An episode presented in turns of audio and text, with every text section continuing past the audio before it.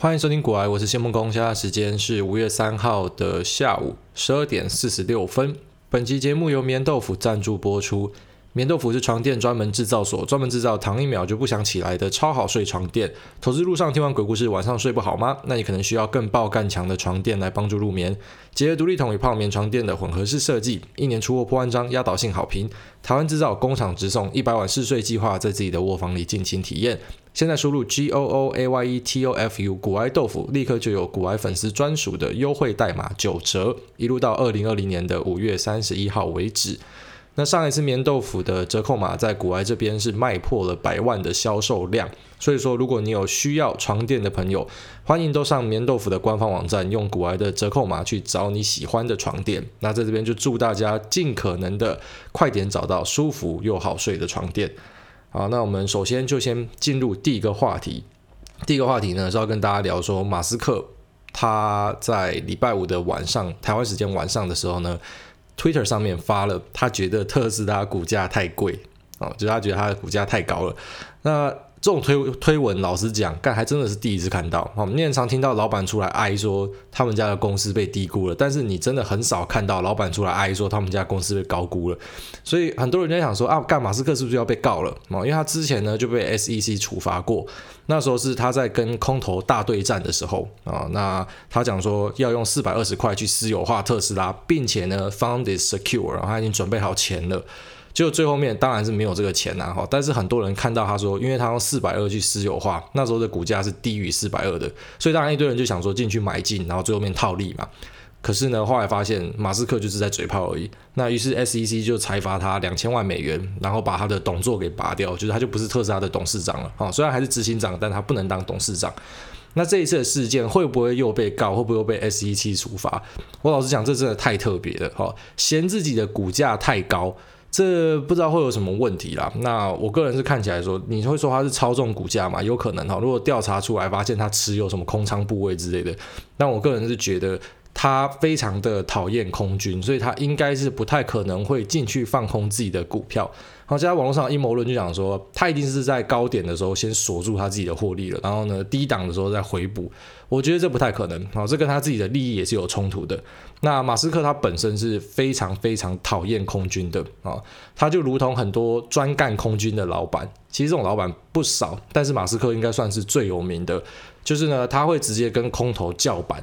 好像有对冲基金要看空他的公司，他就直接送他 short shorts，就这种超短的迷你短裤，然后就是在酸他了。因为美国的放空叫做 short，啊，这英文叫做 short。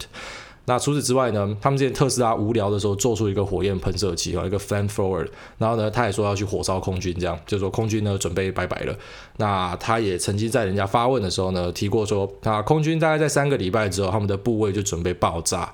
那呢，第六人在问他说，哎，那你觉得这个在特斯拉里面的这个空头部位，你有什么看法？哈，他就回答说，probably unwise，就说他们是蠢蛋呐。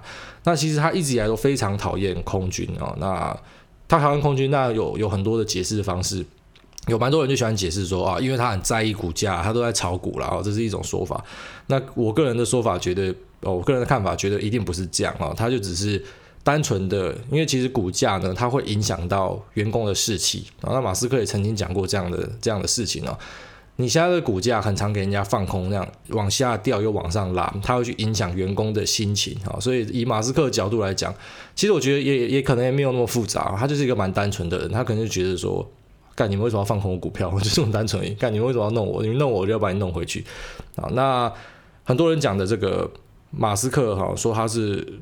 有自己在做空这个，这个真的是非常不可能，然后是可能性是非常低的。但是现在很多阴谋论当然就跑出来了，或者是说臆测了哈，讲难听一点叫阴谋论啊。那主要我看到有两派的说法，那一派呢是有股癌的听众私讯进来的，然后上网查才发现，看真的好多人这样想，好神奇哦。好，这个说法呢就说马斯克其实这样是一种无声的抗议啊。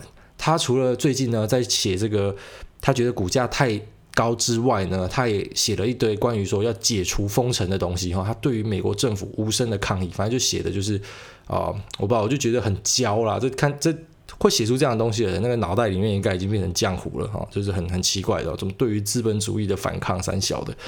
那另外一派的说法呢？哦，也有也是粉丝转贴给我的。那这里面呢，就是记载了许多用数据啊，我知道现在粉丝团有一些是那种很右派的，他们就用一大堆数据去佐证为什么 FED 可以无限印钞啊，这都是 OK 的什么的，反正就类似这样。那他的说法呢是说，大概是这样，就说。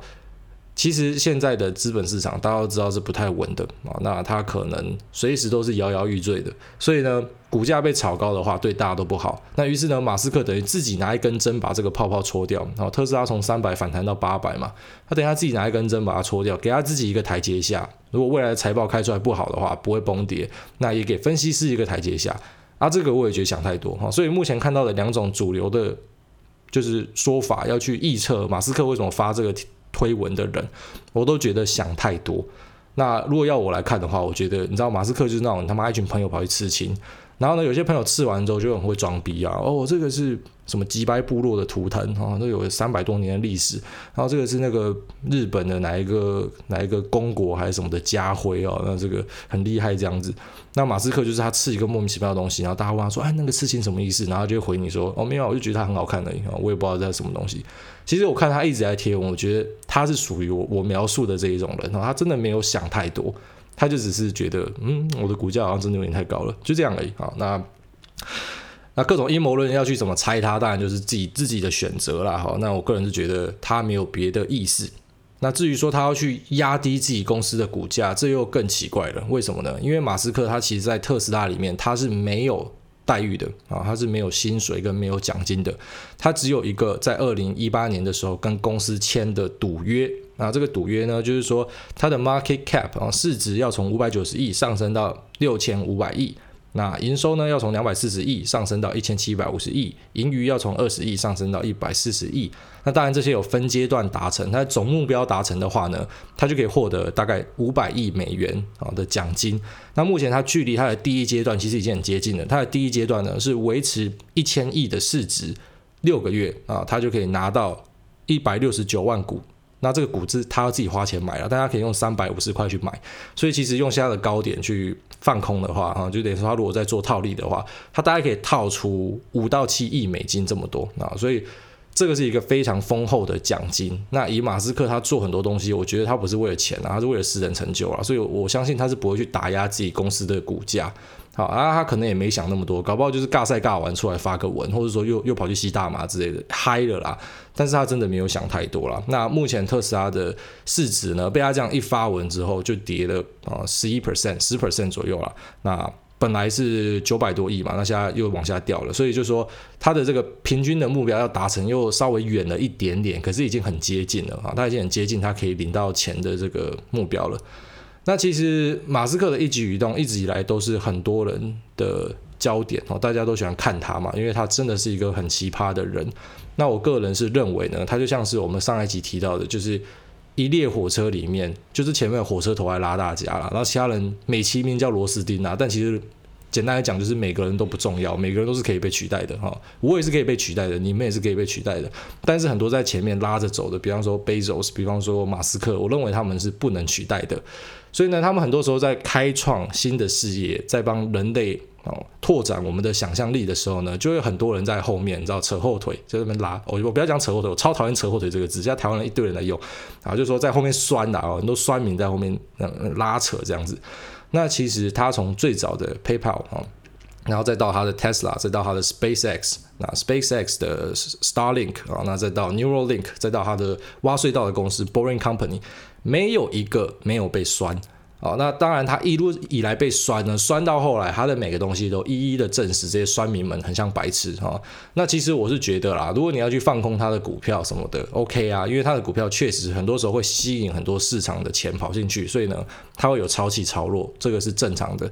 那可是呢，很多人看空他，就只是在觉得说他在圈钱骗人哦。那我看到这样的说法，其实我就很不爽。那一般来说，看到这样的说法，很多会是在什么新闻的讨论区下面，然后那什么台湾的什么巨亨新闻啊、今经济时报啊，还是啥小的工商时报啊，然后只要写到马斯克，下面就有那种台湾阿伯有没有？干你老师拍照就是用那个四十五度角下面往上拍，那双下巴很厚这样，然后秃头，干你啊头超亮的，然后点进去他的照片就是就是都很怂的照片啊，然后今天跑去钓鱼，然后一堆鱼躺在地上，看起来很脏这样子，反正那个风格就是那样子。然后这样子的阿伯呢，他们可能是老股民，他们就出来酸说马斯克是怎么样的圈大家的钱啊，又要出来骗人的，很多时候就看到这样的留言。这还只是说在台湾哦，那在各国也很多人会去酸他、看空他。那我个人是觉得，你知道，其实很多人就是啊，反正他不知道他自己的呼吸跟拉大便，他都是在被为这个。星球呢带来很多的负担啊，其实妈的你一点都不重要，那你只去拴这些在前面拉着的这个先驱者哈。那特斯拉一开始被拴的时候，当然就是车子做不出来嘛，然后不然就说啊电池一定做不出来。啊，你一定无法量产，结果他就一一帮你打脸嘛。啊，SpaceX 一定射不上去。啊，那一定接不回来，那还把你接回来。好，火箭可以重复利用，那它让未来呢太空旅行的成本可以大幅的降低，就增加了。哈，本来讲说可能只有金字塔的零点零零一 percent 类似这样，那靠可以去做太空旅行，那未来可能变成哈 top one 或 top two percent 的人，你也可以办到啊，因为成本大幅的降低了。那除了这被酸之外呢，它的 Starlink 也被酸，哈，就是 SpaceX 下面一个子计划要打一堆低轨道卫星上去，然后提供全球 WiFi，啊，这个也被酸。Neuralink 也被酸，反正就这样，它就是一路以来被酸到大的，所以呢，他会有一点这种想要把空头干死的心情，我个人是完全可以理解的啊。所以任何你说他要刻意去呃扼杀自己公司的作为呢，我个人都是觉得不可能啊，都是阴谋论。好了，那马斯克的部分就聊到这边就好哈。那我们接下来就聊一点关于疫苗的东西。那其实我本身并不是什么三类组的人啊，那我也不是生医学医生的或者是什么生物科技的。啊，但是呢，我这疫苗的东西谁教我的？Bill Gates 啊，比尔盖茨教我的。反正我就整天爬他的文啦，那看很多相关的期刊啊。当然，很多一大堆数字的东西我一定是看不懂的。可是呢，可以了解的部分，我就尽量去了解哈。所以我觉得像这种比尔盖茨的粉砖其实蛮值得追的。他会把很复杂的东西用。你知道，就是平凡人的说法讲给你听，反正你也不用知道他妈的大亨堡里面到底有什么成分嘛，哈，你只要知道说它是热狗加面包，然后吃下去你会饱，就是这样就好了。对我们一般人来说，我们的理解就到这样就好了。那比尔盖茨就是把这个哦很复杂的东西消化给你听，这样，那我再把它再消化一次给你听，好，我把他的说法们呢整理起来。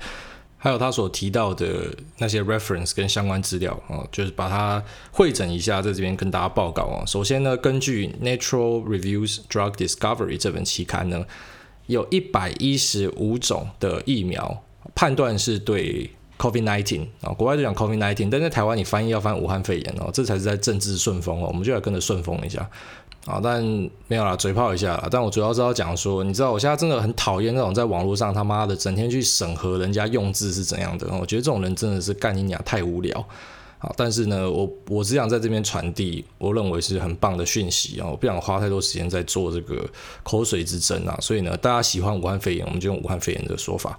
好，那一百一十五种的疫苗呢，可能是对武汉肺炎有效的，但 Bill Gates 认为其中八到十种是特别有希望的。啊，所以呢，就针对这八到十种去研究。那 Anthony Fauci 博士就是美国流行性传染病的这个博士呢，跟在川普旁边的这位博士，他认为疫苗可以在十八个月开发出来。那 Bill Gates 呢是认为九到二十四个月，啊，就是九个月到两年的时间可以把它做出来。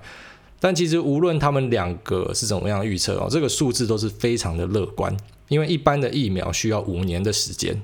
也就是说，如果这一次的武汉肺炎的疫苗可以在这么快的时间做出来，是创下了疫苗的记录，那其实创纪录也没什么意外的啊，因为这是第一次全世界的科研团队啊，所有的科学家呢是集中在一起要把这个问题给解决，所以投入的资金和能量以及啊投入的脑力都是非常惊人的，所以呢，我相信他们可以达成这个不可能的任务。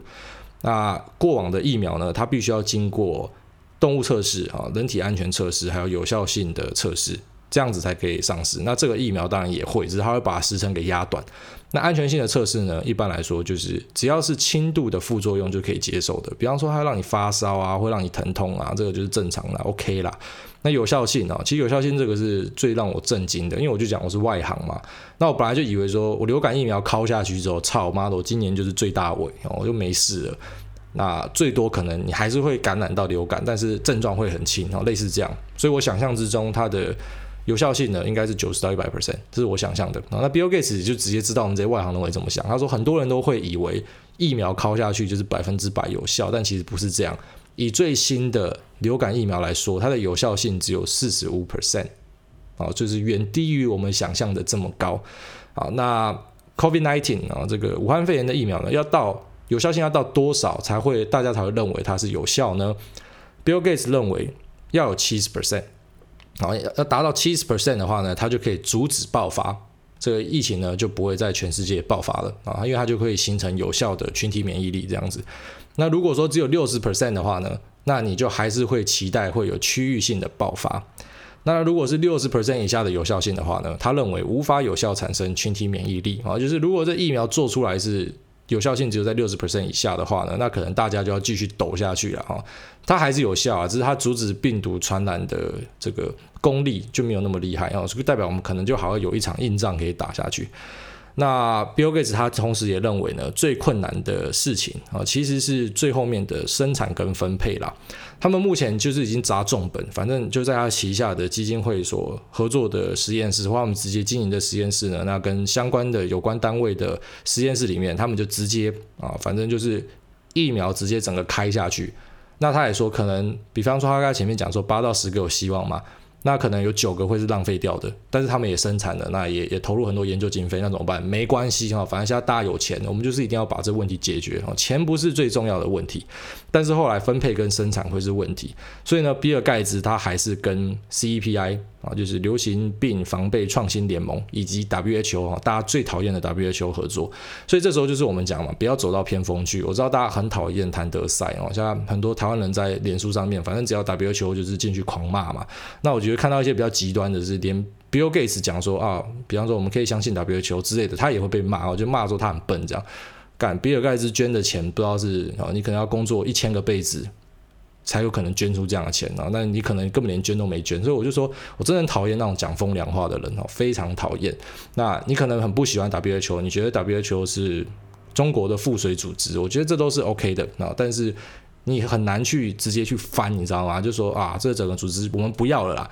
那其实之前大家也分析过，就是 WHO 的组织不要，它其实伤到的不是先进国家。而是那些落后国家啊，就是在这些落后国家呢，你还是需要 WHO 的力量去把呃这个医疗的资源深入到每一个角落。那我们虽然讨厌谭德赛，但是很多时候啊，还是要理性客观的看事情。那在 Bill Gates 的看法呢，他就觉得还是需要这些国际组织的帮忙，他才可以确保啊分配和生产是没有问题的。那目前当然分配上啊，大家已经有共识了。第一个阶段一定是全部都是给医疗人员啊，那先不先让医疗人员都有防护之后，我们才会。往下哈，往外给其他的人，那只给其他人就会开始有问题啦。大家都知道新型冠状病毒啊，武汉肺炎它专杀老人，可是呢，疫苗在老人身上的作用的有效性又会相对的低，所以就会形成一个两难哦。除非我们可以一次铺货铺到大家都有，那这样就没差嘛。可是如果说它是要分阶段的话，是要先给老人嘛？好，这会就是一个问题。那我知道在台湾很多人无法想象这种人伦好人伦悲剧。这种冲突，因为呢，在意大利就发生了，他们的医院真的全部是爆掉，所以爆掉要发生什么事情？就是他们必须要去选择要救谁，所以很多时候不好意思，老人就不救了，因为老人的死亡率太高了。那以及讲更现实一点的啦，哈，老人你已经贡献完了，你对这社会贡献完了，但也不是说你就是马上可以被丢弃。我知道要解释这样的问题跟纠葛哈，非常的困难，但是呢。在不得已的状况之下，他们会有一个指导原则，就是要先救谁。那当然，最好的状况就是大家都可以同时配到疫苗，那我们就先先救老人啊，然后其他人呢，很快的在几天后也可以马上打到，那就没有问题了。那目前估计哦，比较好的状况是，就是七十亿的人口，那一人一剂，就是七十亿剂啊，这是比较好的状况。可是比较坏的状况就是可能要花比较多钱，要花比较多生产力的呢，就是假设说这个疫苗开发出来，它是需要多剂量的话。那就会比较麻烦，它就可能要到一百四十亿剂，要到两百一十亿剂，要这么多才可以供给全世界的人。好，那这就是比尔盖茨的看法了。那他其实就很简单的哈，很浅白的，就让大家有这个疫苗的概观了。那现在呢，我个人是非常反对啊，政府单位很高兴，你知道，就整天都在讲说啊，谁又在赞美台湾的？你知道，在台湾的新闻打开都是这样，谁谁谁又在赞美台湾哈，谁谁谁又在说台湾好厉害。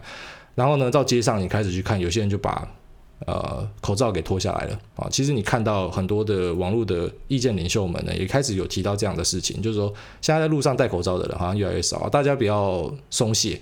但是其实会松懈的很大一部分原因，我觉得就是媒体哈。其实媒体很多时候的杀伤力是比大家想象中的大的。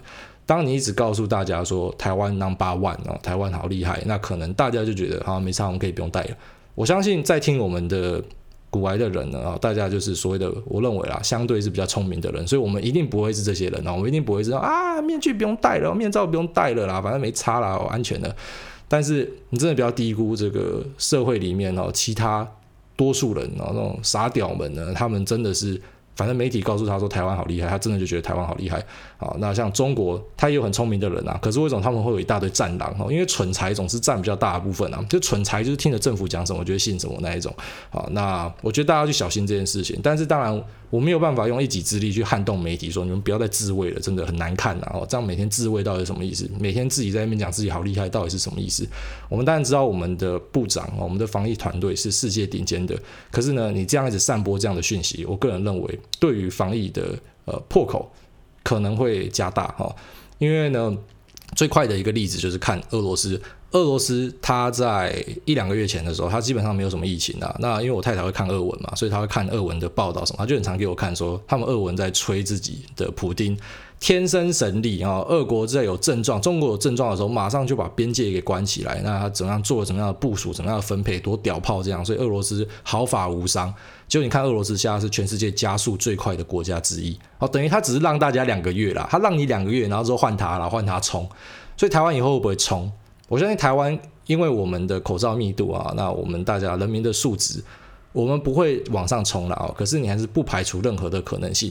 那你要记得哦，像很多人，好像马斯克，他前面他触怒很多人嘛，就是因为他讲说要重新开放封城，他觉得不要封，他不要封城了，他要这个美国快点重新开放。那他就被很多所谓的进步青年，我才发现进步青年不是只有台湾有，我妈全世界都有。很多人就去马斯克那边刁他，就说：“我本来以为你是秋生万，我本来以为你是 The One，我以为你是救世主，就没想到啊，你跟川普一样啦，或什么的。”那我觉得，你知道，现在全世界人都喜欢搞情绪勒索，我真的搞不懂啊！我要退粉了啊！我要退赞，我不要订阅你了啊！那其实马斯克的这个说法不是只有他这样说，川普政府这样说，那当然还有。Michael Burry 就是大麦空那位主角，他也是这样讲。那其实他们有他们的考量哈。我觉得很多时候你不要因为听到不是你喜欢的东西，你就要去他妈的电别人，然后就会思想审查别人。那当然这是国外的网友啊，他们要怎么做是他家的事啊。但是呢，我只要说的是，他们有自己的考量。像 Michael Burry 跟 Elon Musk 啊，他们一定有自己的的说法。但是因为你没有听他说嘛，他只把结论告诉你而已。那像 Michael Burry 就有讲出为什么，因为他认为呢，其实贫穷。跟饥饿才会杀掉比较多的人哈，病毒严格上来说根本没有杀那么多人，确实啊，你可以用这个角度，用他的角度可以这样讲，但是也要看用在哪里。比方说用在先进国家，用在台湾跟美国的话，我觉得他的说法只对一半啊，因为呢，我们是高度城市化的国家。那人民之间呢，可能因为恐慌就会造成很多的问题啊，所以呢，我们必须更严格的去控管。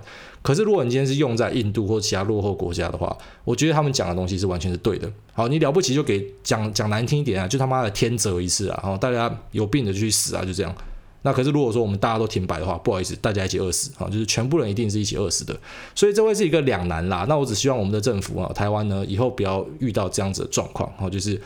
如果说后来疫情假设有冲起来，那即便没有像全世界这样大爆发，可是你知道我们台湾超前部署这些嘛，所以我们一定也会很严格的去面对，不然说可能就会把一些营业场所给封掉，就像美国那样子，我把健身房封掉，我把这个餐厅封掉，哈，因为假设我们的案例有上来，可能不像俄罗斯这样一天七八千例，可是一天十例，一天十例这样，我们可能也会这样做嘛，而且现在大家也不要轻忽可能有二度感染的可能性，那你也知道疫苗它还要再等这么久的时间。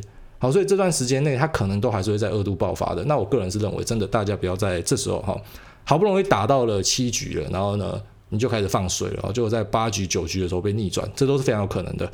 好了，那疫苗的话题就聊到这，我们接下来就进入 Q&A，嗯，我们就直接来看 Q&A 的东西。好的，那首先这个台中阿阿伟说，真的五星推爆，每日股癌就原油跳楼仔。可以分享台股跟美股每天乐观飙涨到川普当选有可能吗？真的很夸张。首先，这个原油跳楼仔，他讲到这个，我想到又有人私讯我说，他现在零零六七二 L 可以买了没？哈，因为他看到原油反弹了。我告诉你，这个产品真的他妈的是个坑哈！我已经花了不知道几几百集在讲了，结果你看，连原油反弹它都是个坑，为什么呢？因为它现在已经不是像他描述的，它是正二，它其实不是正二哈，它实际上的杠杆它只有一点二亿，所以它根本就在唬烂，它的。标题告诉你说它是正二，但其实它是正一点二一，哈，它不是两倍的杠杆。那第二点呢，它理论上是要追近月期货，啊，结果它把它转仓到远月期货，当然它有它的理由，它有它的不得不的的原因。但是呢，它转仓到远月期货会发生什么事情呢？就是现在在大反弹的是近月的期货哈，远月还没有那么大的波动，那本来就是比较远的期货，它的波动性就比较低，所以很多人看到。原油大反弹，他就想说啊，零零六七二 L 终于可以解套了，终于可以大涨了哈，没有，因为他早就已经全部转去远月了，所以近月的跟你一点关系都没有。那当然还是不排除它可能因为溢价的关系，还是会乱涨乱跌。那大家就要承认，你买这个商品，你不是在买油，你在赌博。好，你要承认这件事情。但很多人拒绝承认，那我我我也不想再多说了。好，那第二个问题说，台股跟美股每天乐观飙涨，好，现在不就开始修正了嘛？就这样，反正全面乐观的时候，你可能就准备迎来修正啊，这个是都是很正常的事情。反正市场的行情很多时候要么就是极度乐观，要么就极度悲观。好，下面这个再便宜一点，台北花猫他说可以推荐几个被动式收入的方法吗？可以啦哈，你可能就去做几个仙人跳之后，你就会有人固定签本票给你，这第一种方式。那第二种方式就是你去出 podcast 啊，就像古埃一样，你出 podcast，然后就有出版社找你，就说呢啊，因为前面出版社被拒绝了嘛，他发现出书实在是太难赚，他不要，就后来就有出版社讲说啊，我直接去你 podcast 听抄出来给你啊，然后你看了可以，我们就帮你出，还给你版税。被动收入哦，其实老实讲，我听到这个消息，我真的傻眼，我真的傻眼。这样子我要怎么不签？我当然签下去啊！从此之后就有被动收入，再也不用喝厨师机的水啊，不用拿厨师机的水去洗米煮米这样。然后小美冰淇淋呢，再也不需要去舔杯盖啊！突然觉得整个人富起来了。被动式收入了，我直接浅白的跟你讲啊，它可是它是一个可遇不可求的东西。很多人在拿被动式收入在嘴炮的哦，这些就是基本上就是他妈的垃圾鲁蛇。简单来讲就这样，因为其实如果你有在认真工作，你有在拓展多元收入，你有在认真学投资的，被动收入是一个果。好，因是因为你有很认真做事，那它是一个果，它就是让你开始啊，比方说你就可以当包租公了，那也是因为你有存钱买房子嘛，你有一个因嘛。可是呢，大家都是把这个因果给调换，他直接告诉你要追求被动收入啊，这就是讲反了。我觉得大家还是认真工作，认真学习，这才是重点。好，这个。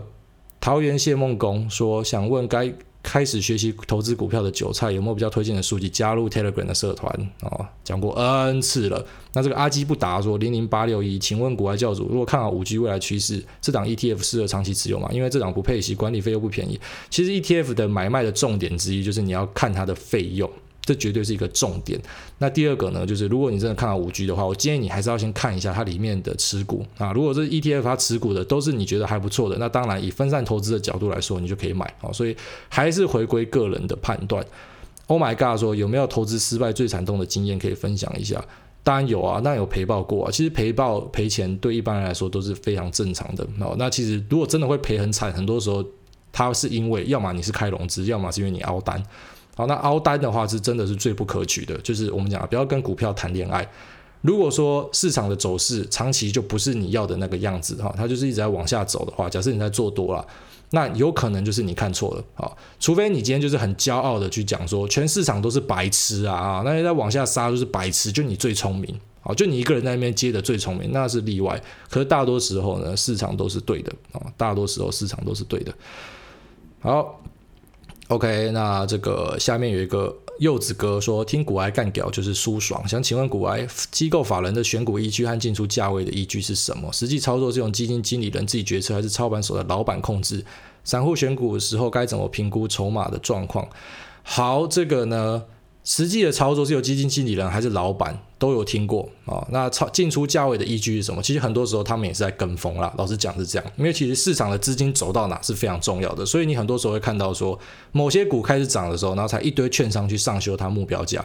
那你要记得，刚开始涨的时候，它去上修目标价，不代表它就是马上要出货给你。哈，大家不要被害妄想。